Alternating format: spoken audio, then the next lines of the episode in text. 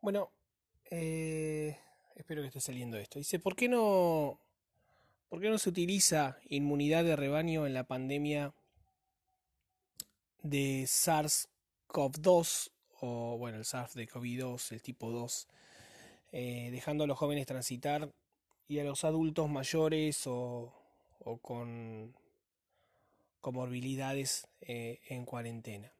Es, en el caso en el caso de la pandemia del SARS-CoV-2, si bien aún no, no se dispone de una vacuna segura y en el mercado algunos proponen la teoría de la inmunidad de rebaño, apelando a que si las personas susceptibles y de bajo riesgo, por ejemplo jóvenes sanos, se contagian libremente, generarán con el tiempo una cantidad suficiente de infectados recuperados y al virus eh, le será más difícil encontrar a los individuos susceptibles y vulnerables, por ejemplo a los adultos mayores.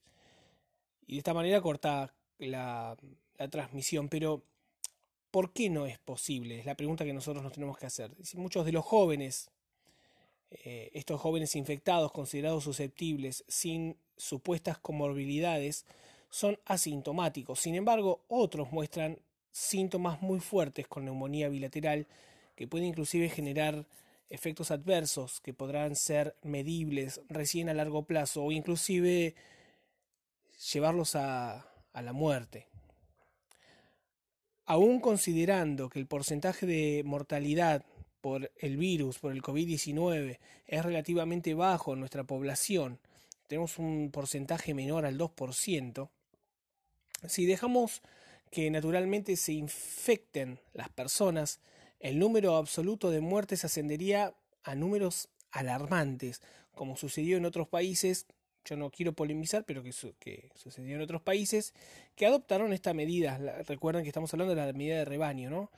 Con más de, no sé, 100.000 muertes, como el caso de Brasil, 160.000 muertes en Estados Unidos, por ejemplo, y otros casos. Se estima que dicha inmunidad de rebaño para el SARS-CoV-2 surgiría posiblemente cuando eh, cuando más del 70% de las personas estarían protegidas. Recuerden que la idea es que se contagien todos, ¿no? Según su, su R0, cercano a 4. Es decir, que este supuesto dice que de los 14 millones de habitantes que viven en el AMBA, se necesitaría que al menos 9, eh, 9 millones 800 mil estén infectados para generar el rebaño. Que quizás lo que pensemos es que es lo que está ocurriendo ahora, ¿no? Pero bueno, se está dando quizás de una manera natural, no sé, no sé, es, es como para una discusión política esta. Pero bueno, hasta el momento se desconoce si la inmunidad de las personas una vez infectadas por el SARS-CoV-2 es completa. Es decir, que eh, existe, eh, si existe eh, reincidencia y en consecuencia posibilidad de seguir infectando a otras personas, estaríamos ahí en, ese, en, esa línea. ¿no? Igual de igual manera se desconoce si la inmunidad que genera en las personas es similar o si se relaciona con la gravedad del cuadro que presentan las personas infectadas. La gravedad de la pandemia del SARS-CoV-2 radica en la rapidez con la que se producen los contagios por más que un gran porcentaje de personas infectadas cursaran con un cuadro leve o moderado, dejar la circulación de jóvenes generaría el colapso del sistema de salud, ocupando camas necesarias. Recuerden que estamos en un, en un momento bastante crítico con el uso de las camas. Eh, y bueno, dejaría, eh, como decía, ocupando camas innecesarias, mejor dicho, camas necesarias, perdón, para personas que son más vulnerables.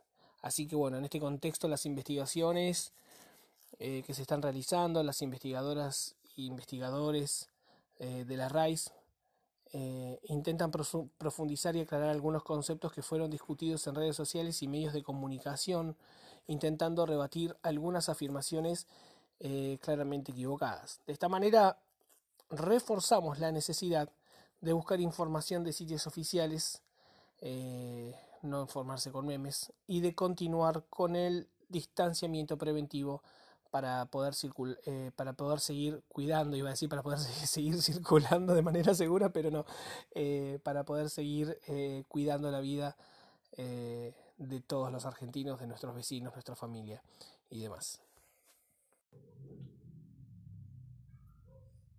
Bueno, qué difícil que es grabar. La gran pregunta es si se están realizando los pasos científicos adecuados para el desarrollo de la vacuna contra el SARS-CoV-2.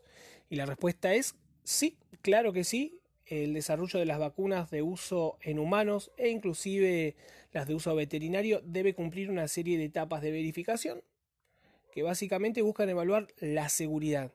Eh, y esto significa que no produzca un daño al individuo en la aplicación y la eficacia de la vacuna, por supuesto, que, significa que efectivamente otorguen protección contra el patógeno.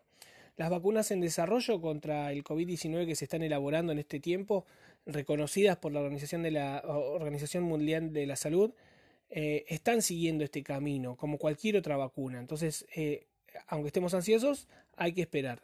Debido a la emergencia sanitaria desencadenada por la pandemia a nivel mundial, al moderado nivel de dificultad técnica de la vacuna y gracias a la enorme cantidad de recursos, y estamos hablando de recursos humanos y materiales dispuestos para la obtención, los plazos para el desarrollo de vacunas contra el SARS-CoV-2 se van cumpliendo con mayor rapidez. Y es importante saberlo. Tengamos paciencia. Una de las preguntas que nos podemos hacer es cuántas está la las, dos, las dos vacunas. Eh, vamos a la pregunta. ¿Cuántas eh, vacunas contra el SARS-CoV-2 eh, hay en desarrollo a nivel mundial? Porque está dando la de Oxford o las dos vacunas estas que están en Rusia y que China está probando otra y que Trump y parece como que la guerra armamentística eh, devino en esta era en la guerra contra el SARS-CoV, ¿no? Dos. Y bueno, existen diferentes diseños de vacunas virales, es una realidad.